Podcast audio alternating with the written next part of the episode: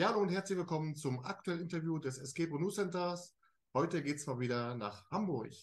Denn wir sprechen heute über die Angebotsblätter, über die Räume und vieles andere mehr bei Deadline Escape. Und deswegen sage ich, Mandy, herzlich willkommen. Hallo, danke, dass ich dabei sein darf. Ich freue mich sehr, dass es geklappt hat. Und wie ich immer zu sagen pflege, dann lass uns mal eine schöne Stunde machen und mal gucken, was ihr da bei Deadline Escape alles auf der Pfanne habt habe mich auch im Vorfeld wieder ein bisschen äh, vorbereitet und denke mal, da kriegen wir eine schöne Stunde hin. Ja, das denke ich auch. Unterbrich mich ruhig, falls ich äh, zu viel rede. Ja, äh, ja, ist gut. Äh, Mandy, es ging ja 2017 los mit einem Raum, der Prison Break heißt. Ähm, ja. 2017 würdest du sagen, das ist so ein Thema, dieses Gefängnisausbruchsszenario, was eigentlich nie alt wird und nie langweilig wird, weil eben auch eure Gäste immer auch da mal so in die Rolle des Bösen schlüpfen können? Ja, also vor allem ähm, also das ist tatsächlich immer noch das Thema, was am meisten gebucht ist tatsächlich. Ich glaube, das liegt daran, dass die Menschen sich damit einfach am besten irgendwie identifizieren können. Nicht generell, dass man halt ins Gefängnis äh, kommt, aber man kann sich am ehesten was darunter vorstellen. Man weiß, hey, man ist im Gefängnis und man muss da irgendwie wieder rauskommen. Wenn man Räume liest wie Magical Mystery oder so, ähm, ist das schwieriger zu erfassen, was einen halt erwartet. Und ich glaube, deswegen ist das wirklich ein Raum, der immer noch definitiv immer noch geht und mit Sicherheit auch immer, das Thema ist einfach immer spannend. Sieht man aber, finde ich, auch viel äh, in Filmen oder Serien. Das Thema wird ja nie langweilig. Es gibt immer wieder neue Gefängnisszenerien und die Menschen finden das einfach spannend. Ne? Das ist einfach so. Aber ist es auch so dein Erfahrungswert, dass oftmals die Leute eben auch nur nach dem Titel den Raum buchen? Oder äh, erfährst du auch dann, dass sich viele auch die Mühe machen, dann so die Beschreibung des Raumes auch mal vorher durchzulesen? Doch, lesen sich auch viele durch, auf jeden Fall. Aber ähm, tatsächlich sind viele, die halt auch einfach, ja, den Gefängnisraum buchen. so, genau. Richtig. Ähm, jetzt mal eine Frage zu dem Titel. Ähm, wir hatten in den letzten Wochen immer mal wieder im Escape Room News Center auch das Thema, ähm, sollten Räume gleicher Bauart auch den gleichen Titel haben. Äh, jetzt ist es ja so, Prison Break hat den gleichen Titel wie ein Raum, der von Final Escape Solution äh, vertrieben wird, den es schon öfter in Deutschland gibt. Ist euch das schon mal vorgekommen, dass Kunden, dass Gäste zu dir gekommen sind und gesagt haben, ah, nee, wir spielen mal lieber einen anderen Raum, denn Prison Break haben wir schon bei Anbieter XY gespielt, obwohl es ja gar nicht so ist? Jein, ähm, tatsächlich. Allerdings liegt das nicht daran, dass äh, die von Final Escape den genauso genannt haben. Oder ich weiß gar nicht, wer, zuerst. Ähm, also als wir den eröffnet hatten, 2017, gab es äh, noch nicht so viele, die Prison Break hießen, bin ich der Meinung. Die haben, ähm, die heißen halt unterschiedlich. Ne? Es gibt dann welche, die heißen die Zelle, das Gefängnis oder wie auch immer die Leute kommen und sagen, ich habe schon mal so einen Gefängnisraum gespielt. Denen ist das egal, wie es heißt. Also ja. die können, also das, das wird sich einfach gar nicht gemerkt. Deswegen glaube ich, ist es kein Unterschied für uns, ob wir ihn umbenennen würden ähm, oder halt nicht, weil abgespeichert ist immer nur, hey, ich habe schon mal ein Gefängnis gespielt, ist das das Gleiche? Und das können wir halt immer sagen, auf gar keinen Fall ist es das Gleiche, weil wir uns die Räume halt selbst ausdenken und können da guten Gewissens immer sagen, nein, ihr habt den wenn ihr noch nicht bei uns gewesen seid, kennt ihr diesen Raum nicht. Und damit sind dann auch alle glücklich. Genau. Äh, wenn man jetzt mal so raushört, ist also auch da bei euch so, denke ich mal, der, der Anteil der Erstspieler auch immens hoch, ne? Ähm, nee, das ist recht ausgeglichen, würde ich sagen. Für den Raum Prison Break ist die, ist die Tendenz höher von Erstspielern auf jeden Fall. Ähm, aber wir haben ja auch noch andere Räume und mhm. ich würde sagen, das äh, hält sich schon sehr gut die Waage. Ähm, wir haben sehr, sehr viele Vielspieler auch bei uns. Und ähm, ja, viele, also was heißt auch Vielspieler, das ist ja auch immer so ein sehr dehnbarer Begriff, ne? aber, ähm, aber ähm, dass es Erstspieler sind, ist meistens tatsächlich eher, ähm, dass halt in der Gruppe welche sind, die noch nicht gespielt haben, aber die anderen dann schon. Ähm, genau. Und sonst tendenziell Prison Break natürlich zieht das eher an als die anderen Räume. Wir waren mal äh, in München bei einem Anbieter, welcher ist jetzt egal, und der Spieler sagt zu uns, ähm, gehört ihr denn auch zu diesen extrem vielen Spielern? Wir hatten letztens jemanden hier, der hat schon, jetzt haltet euch fest, 20 Räume gespielt. Habt euch festgehalten, ja? und wir so, Donnerlittchen. Ja, wir haben oft Anrufe und sagen, ja, wir wollen den schwierigsten Raum spielen, weil wir sind schon Profis. Und dann frage ich, ja, was, wie viele Räume habt ihr denn so gespielt? Ja, bestimmt schon drei oder vier. Das Profi muss man wirklich hinterfragen, weil klar, ähm, auch Gruppen, die noch nicht erfahren sind und nur drei, vier Räume gespielt haben, können super gut sein, weil es kommt ja nicht unbedingt auf die Erfahrung drauf an. Ähm, aber es ist natürlich trotzdem ein Unterschied, ähm, wie schnell man die Rätsel eventuell erfassen könnte. Deswegen fragen wir da immer lieber noch einmal nach. Ja. Aber gibt es so eine Art Reihenfolge eurer Räume, die du empfehlen würdest, in welcher man eure Räume spielen sollte? Und wenn ja, woran machst du das fest? Ja, also unsere Räume Prison Break und Magical Mystery, die funktionieren halt super für Einsteiger, Fortgeschrittene, aber auch für äh, Gruppen, die gerne viel spielen. Ähm, Lost Island und Goldmine sind für Einsteiger mh, hm, komplexer. Deswegen ist es immer schön, wenn man erst Prison Break und Magical spielt und dann Lost Island oder Goldmine. Den Tipp geben wir aber nicht nur den Einsteigergruppen, das sagen wir halt eigentlich allen Gruppen, weil jeder Anbieter hat einen unterschiedlichen Stil und ähm, man lernt in Prison Break und Magical Mystery irgendwie ja unseren Stil dann schon kennen und spart sich in Lost Island und Goldmine dann den einen oder anderen Tipp. Und wir finden, es macht mehr Spaß, umso weniger Tipps man benötigt. Man hat den schönsten Spielfluss dadurch einfach. Und ähm, deswegen ist das für alle immer unsere Empfehlung, ähm, dass man sich so ein bisschen an die Reihenfolge hält. Prison Break Magical und dann Lost Island und Golden wieder.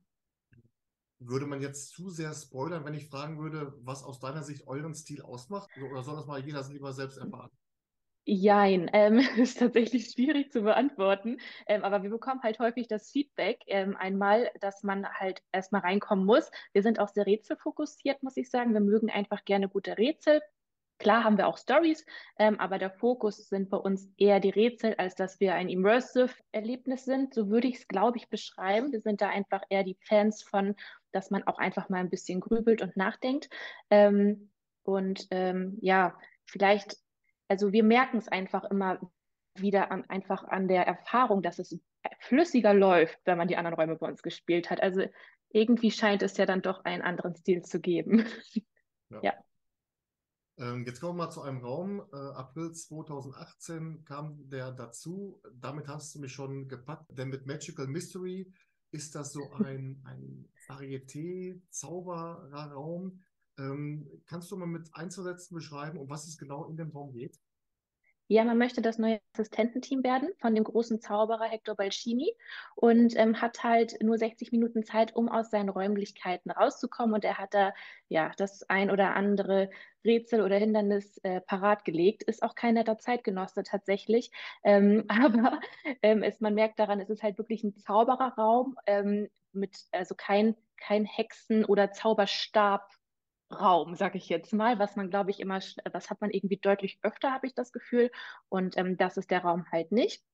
Ähm, und der hat auf jeden Fall sehr coole technische Effekte. Also so, man rätselt in der einen Ecke, in der anderen Ecke öffnet sich was. Es ist halt ein Zauberer. Da sind sehr viele coole technische Highlights drin. Äh, Prison Break ist dazu ja eher unser Klassiker. Der ist ja von 2017 und so genau hat sich das entwickelt.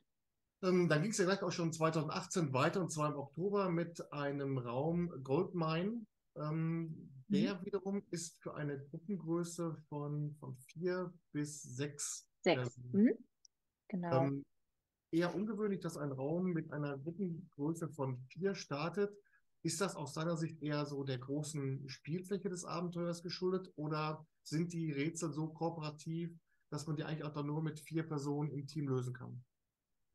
Ähm, also zum einen, um das aufs erste erstmal einzugehen, ich glaube tatsächlich immer mehr Anbieter äh, bieten erst ab vier Personen an, glaube ich, oder ab drei. Also auf jeden Fall kommt bei uns häufig die Anfrage, hey, bietet ihr auch noch Räume für zwei Personen an, weil das immer weniger wird leider. Ähm, aber wir haben zwei Räume, die sind halt ab zwei Personen und zwei Räume, Lost Island und Goldmine, die sind erst ab vier. Ähm, und es ist eher aus der kooperativen aus den kooperativen Rätseln heraus. Ähm, wir möchten halt immer, dass es einen schönen Spielfluss ergibt und zu zweit und zu dritt sind die Räume da irgendwie einfach zu anspruchsvoll oder man hat einfach nicht so einen schönen Spielfluss, dadurch, dass man schneller Dinge übersieht oder ähm, die Rätsel an sich einfach nicht ganz so schön funktionieren. Und ähm, da wir irgendwie immer schon den Spaß garantieren wollen, wir testen das ja auch vorher ausgiebig, ähm, genau, haben wir gesagt, nee, ab vier Personen. Und da sind wir mittlerweile auch sehr streng geworden, weil am Ende fällt es aber auf uns negativ zurück, wenn dann irgendwas vielleicht nicht ganz so gut funktioniert oder gefällt. Und deswegen sind wir da sehr streng geworden. Die einzigen Ausnahmen, die wir da vielleicht mal machen, ist, wenn man uns anruft und sagt, hey, wir kennen schon Prison Break und Magical Mystery und keine Ahnung, wir kommen nicht aus Hamburg oder wie auch immer, wenn man uns anruft und dann mit uns spricht, wenn es nicht unbedingt ein Samstag ist, klappt das vielleicht. Aber ansonsten, genau, sollte man lieber mit vier Personen spielen. Vier ist die schönste Spielerzahl dafür, muss ich sagen. Das stimmt auch, ja. Wobei äh, die nächste Frage wäre gewesen, ob man sich das in einer Stadt wie, wie Hamburg, die ja auch sehr äh, touristenaffin ist, mit sehr vielen Pärchen, die mal eben äh, ein Wochenende in Hamburg ver verbringen, ähm, ob ja. das dann, was ich das auch leisten kann, äh, Zweiergruppen auszuschließen. Ähm, das wäre Wir haben ja noch zwei Räume. Ja. Und die eignen sich ja auch viel schöner für zwei Personen. Deswegen macht das schon Sinn.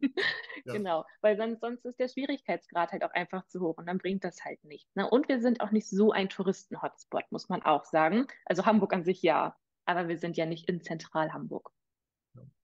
Aber so die, äh, die Nähe zu A1 ist dann, ist das die A1, die dann vorbei ja. ist es dann so, dass dann so die durchreisenden Wanderer ja. auch dann Escape äh, mal eben ja. Räume spielen und dann geht's weiter? Ja, genau. Und wir sind ja auch trotzdem nur zehn Minuten vom Hauptbahnhof entfernt. Also wir sind nicht zentral in Hamburg, aber wir sind sehr gut erreichbar. Ähm, und äh, klar, wir haben auch Tourismus, ähm, aber trotzdem glaube ich deutlich weniger als die in der Innenstadt platzierten Escape-Räume. Ja. Obwohl ab heute nach dem Interview ist natürlich dann klar, dass sie euch dann die 300.000 Leute, die das Interview sehen. Wahrscheinlich. Alle auf, alle auf einmal kommen dann. Gucken wir mal. ja. Ähm, euer neuestes Abenteuer kam dann ähm, 2020 dazu, im Oktober. Und zwar ist das Lost Island. Ja. Ähm, ich frage mich bei so einem sehr opulenten und sehr, sehr, sehr abwechslungsreichen ähm, Abenteuer, so aus der Sicht des, des, der Betreiberin, der, der Raumerstellerin, Erbauerin, wie lange dauert sowas zu, zu konzeptionieren von der ersten Idee bis dann zur Eröffnung? Kann man das so abschätzen und wo liegen dann so die, die größten Hürden? Also tatsächlich werden wir das häufig gefragt und es ist schwer zu beantworten. Das nächste Mal, wenn wir einen Raum bauen, werde ich das dokumentieren, weil die Frage so oft kommt. Aber ähm, es ist wirklich schwer zu sagen. Vor allem muss man ja auch immer gucken, was für ein Team steckt dahinter. Ich würde sagen, wir haben jetzt bestimmt schon so zwei Jahre dran gesessen. Ähm, aber wir haben halt immer, also wir machen, wir bauen die Räume zu zweit. Wir denken uns die Räume zu zweit selbst aus. Wir begleiten zeitgleich auch noch die äh, Teams. Wir ähm, machen halt alles außenrum zusätzlich. Und ich glaube, wenn man sich halt nur darauf konzentrieren würde, den Raum zu bauen, würde es auch ein bisschen schneller funktionieren.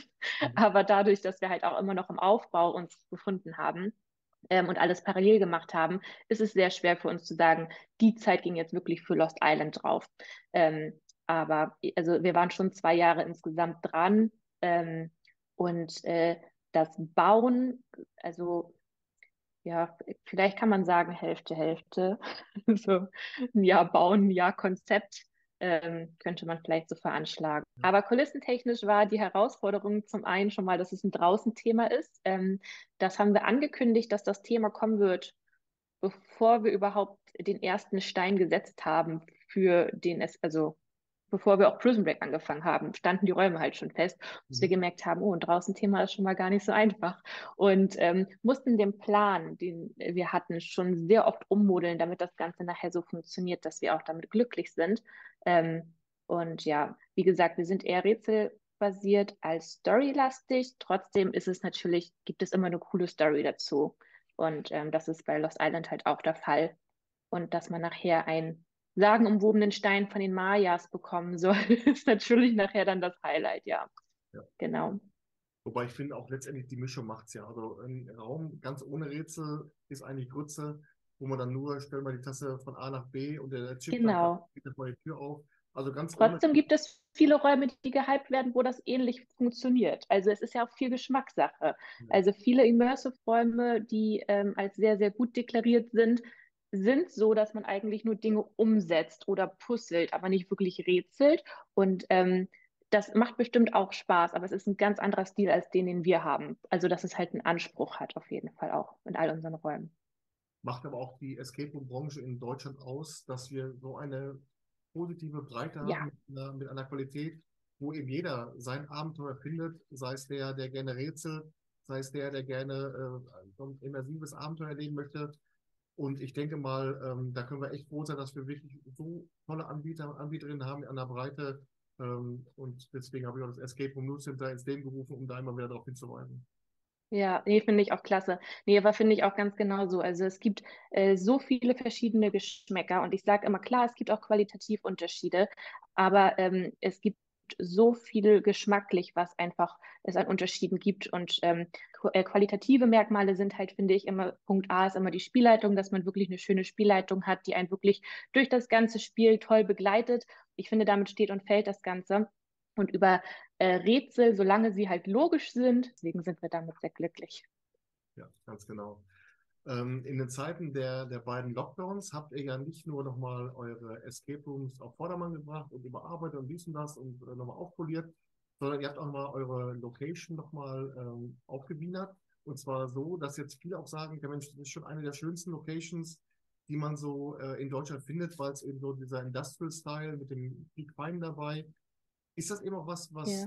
was dir wichtig ist, dass eben die eure Gäste vor und nach dem Spiel eben auch bei euch noch eine gute Zeit haben? Ja, auf jeden Fall. Also ähm, ja, wir haben genau, wir haben das Ganze nochmal so ein bisschen aufgefrischt und die Zeit genutzt. Ähm, also für uns ist es halt wirklich dadurch, dass wir nicht direkt zentral in der Innenstadt sind, ähm, haben wir gesagt, nach dem Spiel möchte doch jeder sich nochmal ein bisschen austauschen und ne, mit, mit seiner Gruppe sich nicht direkt verabschieden und wieder ins Auto. Und deswegen haben wir auch eine kleine Bar mit dran, dass man nochmal auf seinen Erfolg anstoßen kann und dazu finden wir, muss das Ambiente stimmen. Ähm, zusätzlich, äh, warum wir überhaupt die Location auch gewählt haben, ist halt, sie hat halt einen sehr abenteuerlichen Charme. Also unten denkt man manchmal, man ist verkehrt, aber wenn man dann hochkommt, wird es halt netter. Und so skeptisch kommen die Gruppen auch manchmal dann hochgetapert. Aber ähm, ja, letztendlich, ähm, genau, ist, ist, haben wir, glaube ich, ein Ambiente erschaffen, wo sich viele Menschen wohlfühlen. Und das war uns halt wichtig, dass ähm, man danach auch noch schön gesellig zusammensitzen kann. Äh, und was so die Location betrifft, ich habe mich ja im Vorfeld ein bisschen auch in den sozialen Netzwerken, auf der Homepage äh, schlau gemacht äh, und bin auf eine Geschichte gestoßen, die fand ich sehr spannend. Ähm, Im Juni 2019 gab es mal einen, ein Spielevent, und zwar die, ah, ja. die Werwölfe vom Düsterwald. Düsterwald, ja, genau. Kannst du mal erzählen, wie kam es damals dazu und wie war die Resonanz? Boah, das äh, war relativ spontan. Also ähm, es war, es war eine tolle Resonanz erstmal. Also wir haben das einfach nur gepostet, dass wir Lust hätten mal auf so einen Spieleabend, auch äh, daraus gerührt, dass wir halt viele Gäste hatten, die einfach schon unsere Räume kannten und die sehen wir ja sonst nicht wieder. Und irgendwie hat man halt schon zu der einen oder anderen Gruppe dann ähm, guten Kontakt gehabt und äh, wir haben wirklich immer, ähm, ja, immer ein sehr, sehr nettes Verhältnis da bei uns. Und haben wir gedacht, nee, okay, wir überlegen uns einfach was, damit wir die Leute auch so nochmal wieder sehen können. Und dann haben wir das ähm, gepostet äh, bei Social Media und es äh, wurde auch sehr gut angenommen. Es war einfach eine, also es ist einfach ein kleines Event gewesen. Wir haben ja noch so einen äh, kleinen Eventraum ich weiß gar nicht, wie waren, also unterschiedlich viele, aber 15 äh, Personen, vielleicht 20 Personen, je nach, äh, je nach Tag und ähm, haben dann einfach das Werwolf-Spiel gespielt und haben das Ganze natürlich atmosphärisch auch dementsprechend etwas gestaltet. Also ähm, und die meisten fanden es halt, also es, es, war halt toll, weil man hat selten die Gelegenheit, dass man mit so vielen Menschen sp äh, spielen kann, die man ja auch nicht unbedingt dann kennt. Dadurch entstehen neue Kontakte und für uns war es einfach einfach nur nett, ähm, Leute wiederzusehen. Und natürlich äh, kamen auch Leute, die uns noch gar nicht kannten, weil sich das dann rumgesprochen hat. Und das ist natürlich auch schön gewesen. Ja. Und das ist dann nachher wahrscheinlich wegen Corona eingeschlafen oder wie kam es Ja. Ja, das stimmt. Und wir kriegen jetzt immer noch mal Anfragen, hey, Corona ist vorbei, wollen wir nicht mal wieder? ähm, vielleicht lassen wir das Ganze auch noch mal aufleben. Äh, da sind wir uns gerade noch nicht ganz sicher. Wir sind gerade ein bisschen am Umstrukturieren. Äh, Michelle und ich haben das Ganze ja sehr lange alleine gemacht und haben Stück für Stück das Team erweitert. Und ähm, dadurch, dass wir jetzt äh, unser erstes Kind erwarten, ziehe ich mich jetzt ein bisschen zurück. Und ich bin noch nicht ganz, also wir sind gerade so ein bisschen in der Neufindungsphase, wie wir uns strukturieren. Deswegen müssen wir mal gucken, ähm, wann so ein Spieleabend und ob unsere Spielleiter dazu Lust haben, muss ich sie nochmal fragen. Ähm, ja, aber es ist nicht ausgeschlossen. Mhm. Aber wo wir gerade schon mal beim Spielen sind, ähm, würdest du sagen, dass einige eurer Räume oder vielleicht alle auch für Kinder spielbar sind? Und wo würdest du das Alter ansetzen, ab wann das so zum ersten Mal Sinn macht, dann dass auch Kinder mitspielen? Also unsere Räume äh, Prison Break of Magical Mystery, die bieten wir ab zwölf Jahren an, wenn die Kinder alleine spielen wollen. Also wir haben da dadurch auch viele Kindergeburtstage bei uns, ähm, aber die Kinder können auch zu uns kommen, wenn sie jünger sind, nur dann halt in Begleitung Erwachsener. Also es müssen dann mindestens äh, zwei Erwachsene dabei sein. Und wenn dann das Kind äh, jünger ist als zwölf, kann es gerne mit. Ab sechs haben die Kinder in der Regel Spaß. Ähm, oft rufen die Eltern dann mit dem Alter immer noch mal an und fragen nach. Jeder kann sein Kind ja aber selbst am besten einschätzen. Und ich sage immer, wenn die Kinder so ein bisschen ängstlich sind ähm, und erstmal Vertrauen fassen müssen in die Escape Room-Geschichte, finde ich Magical Mystery immer ist der schönste Familienraum. Ähm, Prison Break ist halt ein bisschen booster, ein bisschen beengt, ist halt ein Gefängnis. Ähm, das, das kann dann schon eher mal Angst machen, aber es gibt ja auch sehr viele abenteuerlustige, mutige Kinder, die genau darauf Lust haben. Und ähm, dementsprechend sind beide Räume für Kinder sehr, sehr gut geeignet. Ähm, Lost Island und Goldmine haben wir gesagt erst ab 14 Jahren, ähm, einfach weil der Schwierigkeitsgrad erhöht ist. Und da auch da, da können jüngere Kinder rein, das geht und die haben auch ihren Spaß und können was mit dazu beitragen. Wir müssen halt nur darauf achten, wenn wir sagen, hey, ist er, der schon ab zwölf, dann haben wir da einen zwölften Kindergeburtstag und das würde halt nicht so gut funktionieren, weil die Konzentrationsspannen bei den Kindern ist noch total unterschiedlich. Also gerade so unter zwölf ist das so schwankend, wie weit die Kinder sind und wie, wie gut sie aufpassen. Und gerade Kindergeburtstage stacheln sich da schon gegenseitig sehr stark an. Deswegen, ähm, ja, ähm, genau, ab 12 Prison Break und Magical Mystery, ab 14 Lost Island und Goldmine. So kann man das sagen. Kommen wir jetzt mal zu einem Thema, was mir ähm, beim Durchstöbern der Recherchen so ein bisschen aufgefallen ist. Ähm, du hast seinerzeit Deadline Escape ins Leben gerufen, ähm, den Betrieb gegründet, obwohl du seinerzeit erst fünf Räume gespielt hattest. Äh, eine Tatsache, glaube ich, mit der sie dich heute mit der Heugabel durchs Dorf jagen würden. Äh, aber würdest du sagen, das kann auch ein Vorteil sein, weil man völlig unvorbelastet und, und unverblümt dann auch an die Sache rangeht? Also, ähm, mein Partner und ich haben uns ja damit äh, gleichzeitig, also zusammen selbstständig gemacht und ähm, haben auch gleich viele Räume gespielt. Ähm, waren nicht viele, das ist richtig. Und ähm, ich kann, um ehrlich zu sein, nicht ganz nachvollziehen, warum das immer als negativ äh, ausgelegt wird. Man liest das ja ganz, ganz häufig wenn irgendjemand fragt, hey, äh, ich hätte Lust, mein Escape Room äh, zu gründen und dann alle direkt da unterschreiben, ja, also wenn du nicht mindestens 200 Escape Rooms gespielt hast, dann kannst du das direkt äh, vergessen. Ähm, ich sage dann immer ein bisschen, der Erfolg spricht für sich und die Resonanz bei uns ist super. Ähm, deswegen, ich glaube, für uns, also ich kann nicht für alle sprechen. Ich glaube, es kann auch helfen, wenn man sehr viel Erfahrung hat, auf jeden Fall. Ähm, bestimmt hätten wir uns den einen oder anderen Fehler auch gespart, hätten wir noch mehr gespielt, mit Sicherheit. Aber dafür hätte man andere Fehler gemacht. Und ich finde, die Branche lebt davon, dass jeder seinen eigenen Stil verfolgt, dass jeder ähm, wirklich auch irgendwie sein Ding macht und ähm, nichts gegen Inspiration. Super. Aber ähm, am Ende kommt, glaube ich, eher immer das Gleiche raus, wenn ähm, zu viel äh, bei anderen geguckt wird. Und das passiert ja ganz automatisch. Wenn man äh, sonst wo guckt, äh, irgendwann ist das nachher, ja, am Ende nachher alles das Gleiche oder schnell das Gleiche ähm, weil man einfach nur noch ein paar Sachen abmixt, dadurch, dass wir halt aber die Erfahrung einfach gar nicht hatten und einfach nur überlegt haben, hey, wie würden wir gerne selber so ein Escape Room spielen? So sind wir an die Sache rangegangen.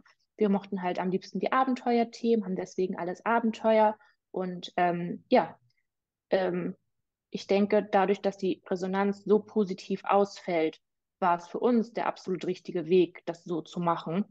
Ähm, ja, deswegen denke ich auch an alle anderen, die sich, äh, die überlegen, noch ein Escape Room aufzumachen. Ähm, macht es so, wie ihr euch danach fühlt, weil ich glaube, es hat alles seine Vor- und Nachteile und es gibt da nicht den goldenen Weg und alle, die sagen, man darf sich damit nicht selbstständig machen, wenn man nicht schon 200 Räume gespielt haben. Also ich bin sehr, sehr glücklich mit dem Feedback, was wir erhalten und das reicht. Ja, und ich selbst kenne auch jetzt aus den Interviews auch viele Beispiele, zum Beispiel äh, der Stefan Langhoff von äh, Lok mit Standorten in Bremen und Bochum hat auch erst damals vier gespielt und die haben dann eine, eine Angebotsplatte hingezaubert, die auch heute mhm. wirklich grandios ist. Ähm, und ich denke mal, also ich habe 190 Räume gespielt, ich würde es mir nicht zutrauen. Ähm, ja. kenne ich viele aus meinem Bekanntenkreis, die noch gar keinen gespielt haben, wo ich denke, wenn du einen machen würdest, den würde ich sofort spielen.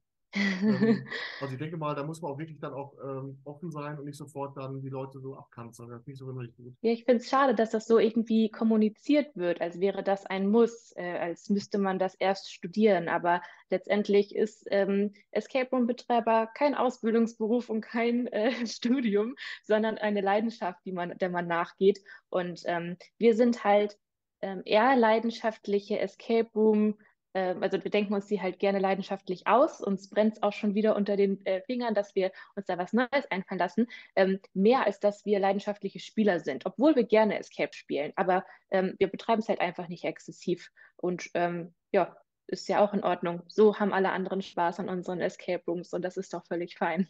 Und ich denke auch mal, ja? gerade wenn man so neue Räume konzipiert, dann holt man sich auch dann so Input von außen, um eben auch mal andere Meinungen zu hören, ähm, die ja vielleicht nicht aus der Escape Room Branche kommen? Oder wie war das so bei euch? Wie war das so bei den Räumen, die ihr dann gebaut habt? Also zum Beispiel ähm, schaut man sich irgendwo schon mal was an, wie sieht es tatsächlich in einem Gefängnis aus? Oder welche kann man vielleicht so einen Theaterkulissenbauer mal dazu holen, irgendwie bei Lost Island mögliches Outdoor-Szenario darzustellen? Oder wie ist das bei euch, wenn ihr euch so, so Input von außen holt?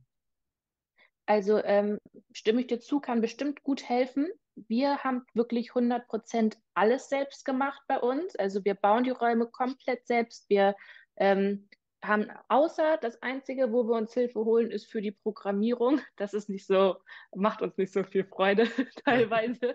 Ähm, da haben wir Hilfe, was Elektrik angeht, wobei Michel da auch sehr viel übernehmen kann. Ähm, und äh, da ergänzen wir uns einfach super ähm, wir haben halt immer eine ausgiebige Testphase, wo natürlich immer erstmal Freunde und Familie in der ersten Testphase kommen, wo halt dann auch echt noch viel schief gehen kann. Und äh, dann wird auch immer das eine oder andere noch ausgebessert und klar hört man dazu auch Meinungen. Ähm, aber ich muss sagen, da sind wir schon ein ganz gutes Team und ähm, vielleicht auch ein bisschen dickköpfig und setzen da immer gerne unseren Kopf durch. Trotzdem, wie gesagt, nichts gegen Inspiration. Ähm, ich denke, es gibt äh, ja, also vielleicht würden wir auch den nächsten Raum mit mehr Hilfe von außerhalb machen. Dadurch, dass ich jetzt auch so ein bisschen wegfalle, bin ich selbst mal gespannt, wie wir den nächsten Raum angehen werden. Mhm. Ähm, aber Stand jetzt äh, ist alles halt selbst gemacht. Ja. ja. Und das ist wirklich eine sensationelle Überleitung zu meiner nächsten Frage. Denn was die Zukunftsaussichten betrifft, bei Delta Escape, du hast gerade gesagt, ihr brennt schon drauf, wieder einen neuen Raum äh, an den Start zu bringen. Ja. Gibt es in eurer Location noch Platz für weitere Räume, noch einen weiteren Raum? Und wie sind da so eure Planungen? Eigentlich sind wir voll. Wir sind gerade dabei, noch mit äh, der Verwaltung zu, über eine Fläche zu diskutieren. Wir sind aber noch nicht sicher, ob das was wird oder nicht. Das ist leider ja nicht alles nur in unserer Hand. Ähm, wenn es dazu kommt, dann gibt es auf jeden Fall ein äh, neues Thema. Würde mich sehr, sehr freuen. Ähm, aber so oder so eigentlich sollte Prison Break schon ein neues Gefängnis werden. Thema mögen wir einfach gerne, würden wir gerne einmal so beibelassen, aber der Raum ist von 2017, er ist sehr klassisch, er ist sehr beliebt und wenn ich das Gruppen erzähle, sind viele Gruppen traurig, äh, dass der gehen soll. aber ähm, nach ein paar Jahren ist es einfach auch schön, was Neues zu haben und wie gesagt, man selbst entwickelt sich da ja auch weiter. Und obwohl er immer noch gut funktioniert und gut gebucht ist, ähm, hätten wir am liebsten schon ein neues Thema gehabt, aber für uns alle waren die letzten zwei, drei Jahre auch ein bisschen schwierig und ähm, es hat einfach nicht gepasst. Wir konnten uns die Kapazität jetzt auch nicht nehmen im Herbst. Ähm, mussten wir einfach mal sagen, hey, jetzt haben wir endlich mal vier Räume zur Verfügung in einer Hauptsaison, ähm, die wir ja in den letzten Jahren leider nicht mitnehmen konnten und können uns das gerade nicht erlauben, den Raum zuzumachen, um einen neuen zu bauen. Und ja, wie gesagt, jetzt ist erstmal Projekt Baby mal gucken, wie gut sich das verträgt, ein neues Abenteuer dazu zu bauen. Deswegen mag ich, also wir haben gesagt, wir wollen mal ein Thema bauen, ohne Druck zu haben. Bei den letzten Räumen haben wir den Fehler gemacht, dass wir sie von Anfang an angekündigt haben und regelmäßig die Nachfragen kamen.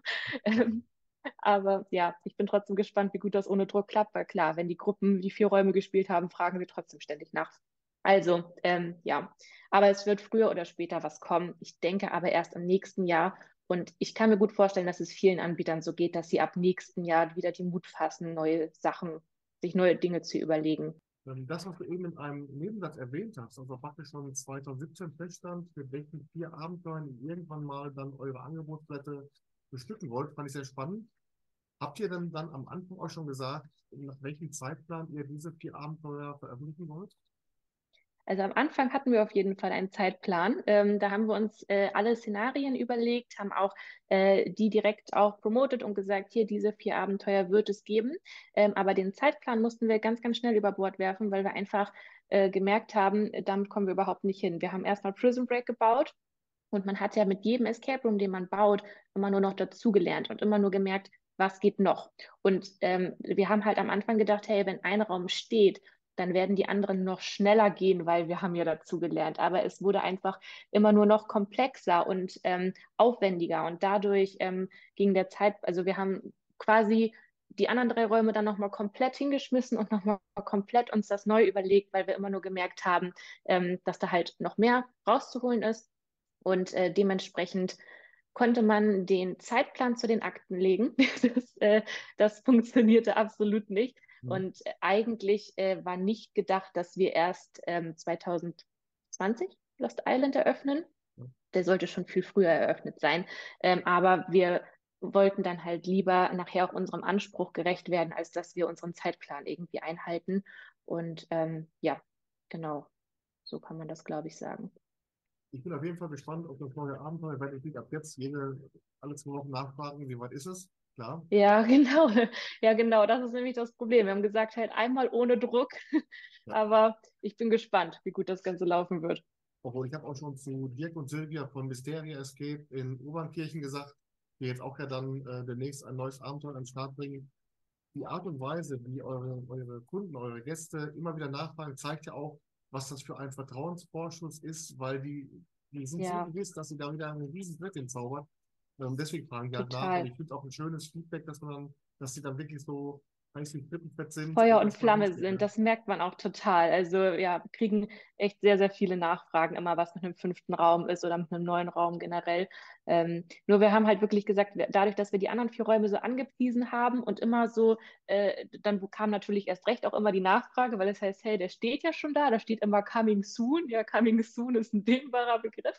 Ähm, aber ähm, ja, deswegen haben wir gesagt, diesmal ohne Druck, aber ganz funktioniert natürlich nicht, weil die Gruppen, die halt schon vier Räume gespielt haben, äh, fragen natürlich auch dementsprechend nach. Ne?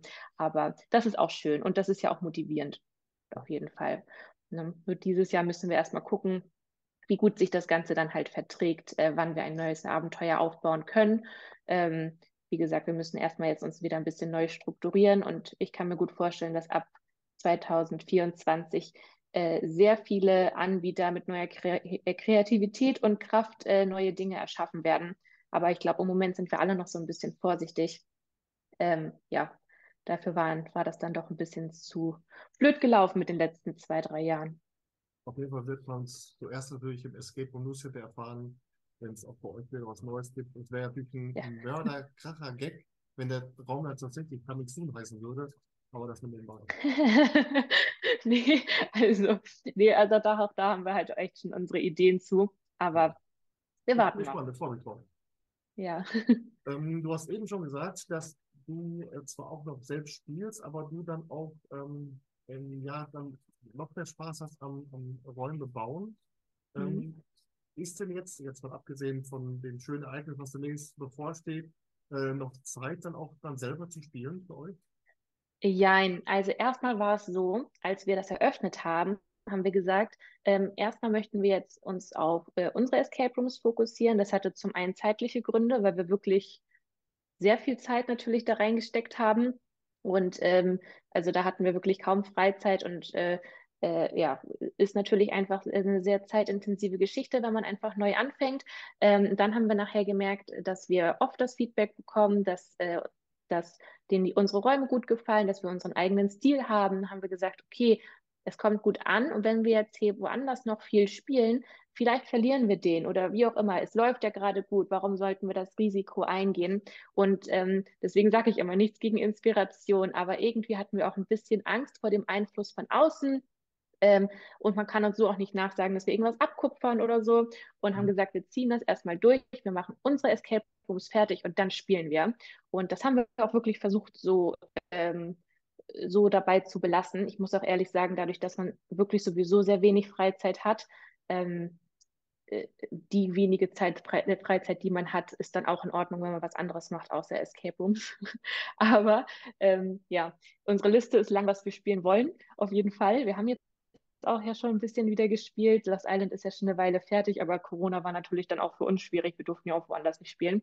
Ja. Ähm, aber ähm, genau. Denn ich frage deswegen, am Ende jedes Interviews gibt es ja immer die Frage nach einem Geheimtipp. Also ein Escape in mhm. Deutschland, mhm. der dich beim Spielen positiv überrascht hat und dem du wesentlich mehr Aufmerksamkeit gönnen würdest. Wenn ich mich jetzt ja. nach einem Geheimtipp fragen würde, welcher wäre das? Finde ich schwierig, also auch also einfach durch unsere Vorgeschichte.